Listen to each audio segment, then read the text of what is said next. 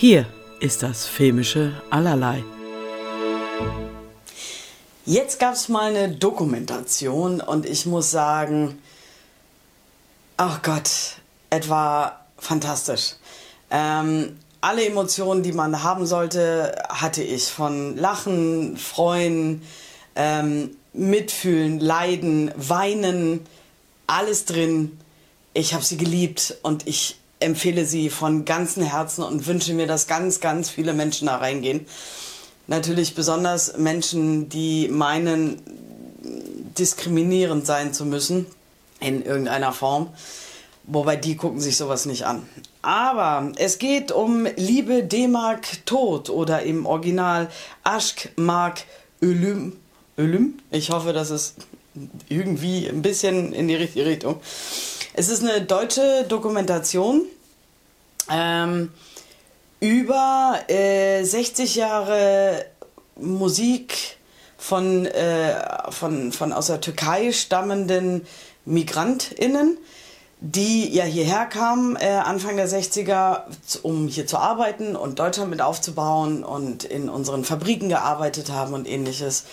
Und die haben natürlich ähm, auch ihre Musik mitgebracht. Ähm, und darum geht es in dieser Dokumentation. Also einerseits die Musik musikalische Geschichte, ähm, also die türkische Musikgeschichte in Deutschland zu erzählen ähm, weil es gab äh, ein Riesen oder es gibt einen Riesenmarkt für türkische Musik in Deutschland. Und ähm, es ist beeindruckend zu sehen, natürlich, wie sie hierher geholt wurden. Ähm, aber es werden natürlich auch ganz viel die negativen Seiten erzählt, dass sie in Deutschland nie angenommen wurden, ähm, dass sie in der Türkei auch im Prinzip ein bisschen verstoßen wurden. Also es wird ein bisschen weniger gezeigt, wobei ich das noch ganz schön gefunden hätte. Aber sie waren heimatlos irgendwann. Und auch die nächsten Generationen, die dann geboren wurden, waren heimatlos. Und ähm, ich finde es sehr schade. Ich hätte mir natürlich immer mehr gewünscht, dass ähm, Integration in Deutschland besser funktioniert. Deswegen ist in dieser Dokumentation schön, dass in dem Mantel der Musik zu erzählen, äh, weil es total spannend ist, auch deren musikalische Entwicklung zu sehen. Ähm, und es gab wirklich äh, Läden mit Platten und in erster Linie Kassetten in Deutschland, ähm, wo nur türkische Musik verkauft wurde, wo natürlich auch nur äh, türkischstämmige Menschen einkaufen gegangen sind. Ähm, und davon gab es ziemlich viele. Ähm, allein in Berlin gab es, glaube ich, drei äh, so in den, in den 70ern, 80ern in der Hochburg äh, dieser ganzen Zeit. Und ich wusste zum Beispiel auch nicht, dass die Bülowstraße, äh, der U-Bahnhof, als äh, Deutschland noch getrennt war, ein, ähm, ein, ein, ein türkischer Markt war. Also da gab es Live-Musik, da gab es Essen, ähm, man konnte einkaufen gehen und es war eine Markthalle, wenn man so will, in einem U-Bahnhof. Äh, total faszinierend und auch die Bilder aus diesen ganzen Zeiten zu sehen, 60er, 70er, 80er, 90er bis heute. Ähm, und was mich halt total gekriegt hat, als wir dann in den Ende 80er, Anfang 90er angekommen sind und wir Rostock-Solingen und diese wirklich, wirklich schlimmen Anschläge hatten, ähm, weil ich damals ähm, mein Kolloquium ähm, über diese rechten Anschläge geschrieben habe.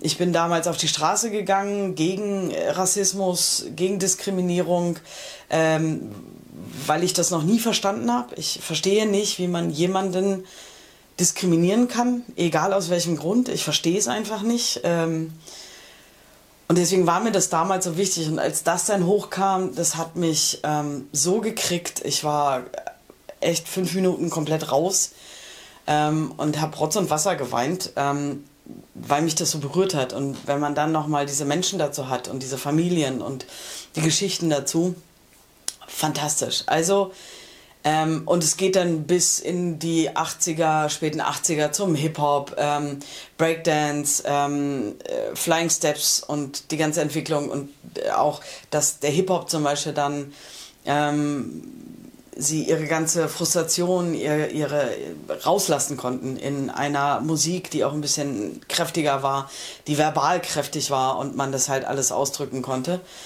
und äh, wie sie trotzdem auch manche echt gerne in Deutschland sind und in Berlin sind und äh, hier so ihren Weg gefunden haben. Ähm, Cem Kaya hat diesen Film gemacht ähm, und er halt auch viele äh, türkische Größen äh, der Musik äh, dort erwähnt und die zu Wort kommen. Ähm, mit den Namen ist ne, Yüksel Özkasap, İsmet Topku, ähm, Metin Türkes, Dede Deli, Deria Yildirim und noch unglaublich viele andere. Ähm, ja, also ich kann, ist, also ich war wirklich tief beeindruckt von dem Ding.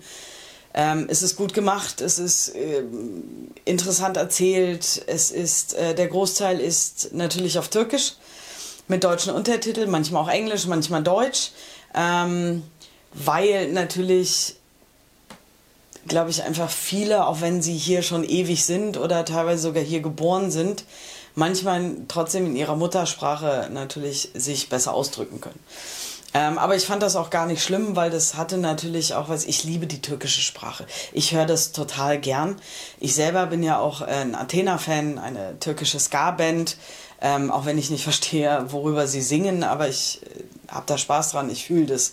Und das ist ja auch das, was Musik ausmacht. Deswegen finde ich Musik als Motor zu nehmen, um zu sagen, wir wollen eine Geschichte zu erzählen ähm, im Laufe der Geschichte der Musik und wie sie Deutschland wahrgenommen haben und wie sie von Deutschland wahrgenommen wurden, ähm, ist einfach absolut perfekt. Er hat, ist 96 Minuten lang, ist ab 12 Jahren freigegeben und startet am 29. September 2022.